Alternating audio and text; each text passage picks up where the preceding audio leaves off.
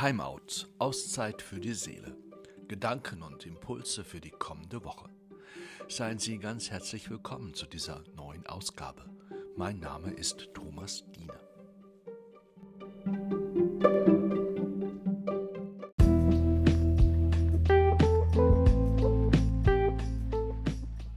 Man stellt sie nicht gerne. Am liebsten weicht man ihr aus, der Frage nach dem Tod. Der Frage, was nach dem Tode auf uns Menschen zukommt.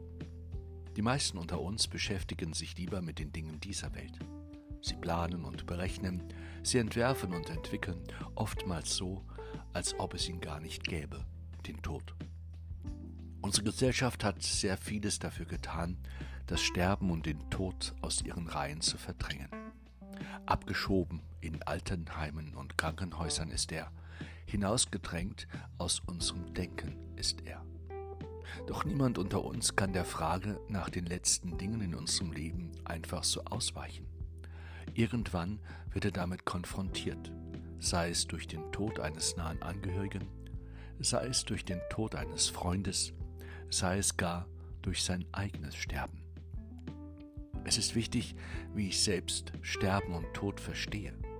Die Antwort, die ich mir dabei gebe, sie ist wie eine Klammer, die mein ganzes Leben bestimmt.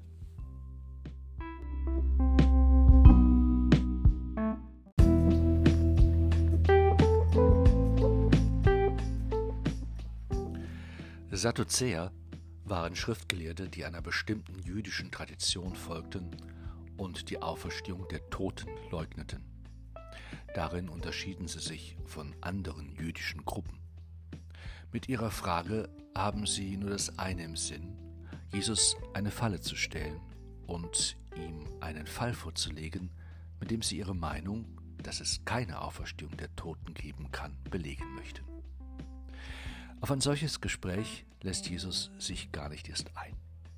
Er macht diesen Leuten unmissverständlich klar. Die Maßstäbe, die ihr anlegt und die Kategorien, in denen ihr denkt, sind zu eng, als dass ihr damit den Glauben an die Auferstehung der Toten widerlegen könntet. Wenn es um das ewige Leben geht, muss man größer, weiter denken. Da gilt es eine Wahrheit mitzudenken, die zu denken dem einen oder anderen von euch schwerfällt. Die Wahrheit, die Jesus meint, ist die. Gott ist ein Gott der Lebenden und nicht der Toten. Und dass nach dem Tod und der Auferstehung des Menschen von den Toten alles völlig anders sein wird. Nichts wird mehr so sein, wie es gerade ist. Gott setzt einen Neuanfang. Gibt es eine Auferstehung der Toten? Sie spüren es möglicherweise. Auf Jesu Antwort folgt eine ganz andere Frage, nämlich die, wie sieht das Neue, das Gott macht, aus? Was ist das für ein Leben, das Gott neu entstehen lässt? An diesem Punkt ist Raum für viele Spekulationen. Niemand von uns kann diese Frage wirklich beantworten. Worauf wir uns stützen können, sind einzig und allein die Aussagen, die uns die Bibel anbietet mit negativen Beispielen antwortet auf diese Frage das Buch der Offenbarung. Es sagt, stellt euch darauf ein, dass es keinen Tod mehr geben wird, dass niemand von euch mehr einen Grund zum Weinen haben wird, was auch immer euch Anlass dazu war. Es wird keine Trauer, keine Klage und keine Mühsal mehr geben. All das, was euch das Leben bisweilen so schwer macht und womit ihr möglicherweise euch selbst das Leben zu einer Zumutung macht, wird nicht mehr vorkommen. Und auch damit dürft ihr fest rechnen. Gott macht alles neu. Seine Liebe und sein Willen zum Leben wird alles durchdringen. Auch ihr selbst werdet mit einer noch nie dagewesenen und erfahrenen Liebe erfüllt sein. Gott selbst wird mitten unter euch sein. Er wird da sein, wie er schon immer da gewesen ist, möglicherweise klarer und eindeutiger als jemals zuvor. Gibt es eine Auferstehung der Toten? Wenn ja, wie sieht das neue, von Gott verheißene Leben für uns Menschen aus? Ich weiß nicht, ob dies auch Ihre ganz eigene Frage ist oder ob sich Ihr Suchen und Fragen in eine ganz andere Richtung bewegen. Ich erinnere mich noch an ein Gespräch mit einer Frau auf der Palliativstation eines Krankenhauses. Die Frau wünschte sich die Krankensalbung. Wir sprachen lange miteinander.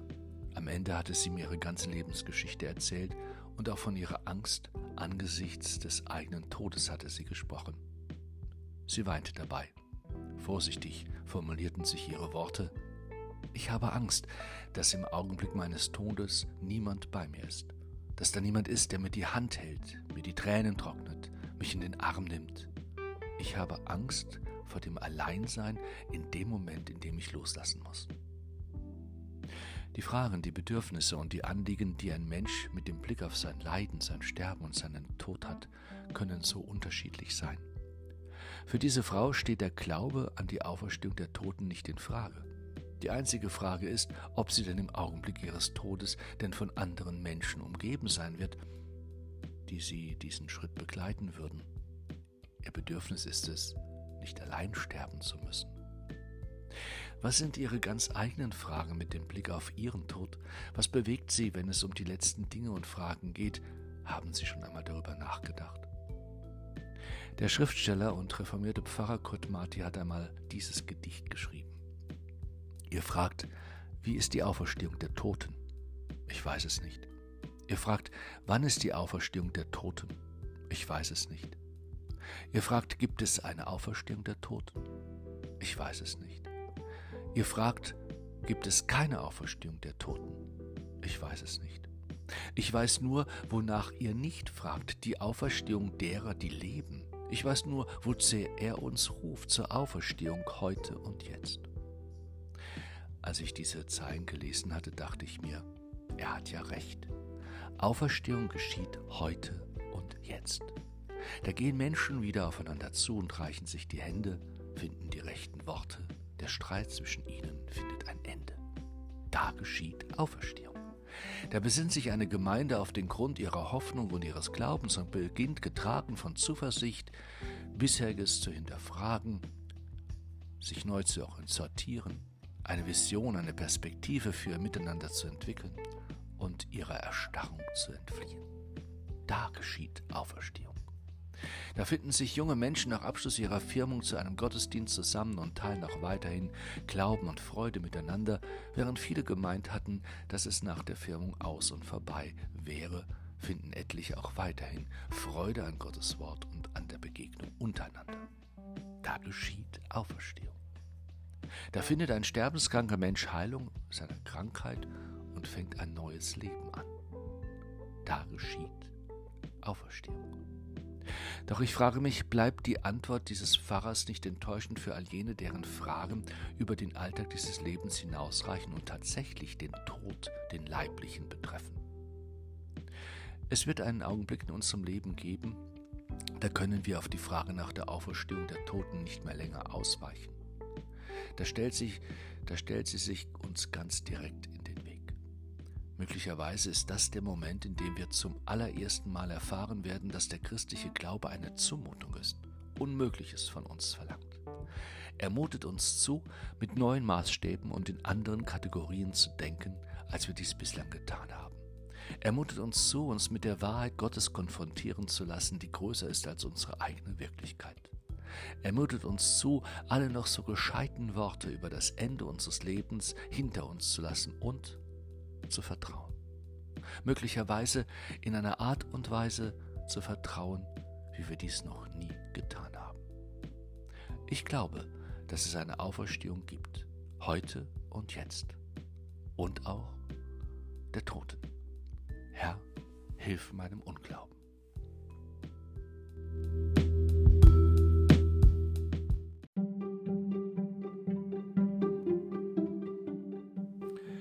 Herzlichen Dank für Ihr Zuhören.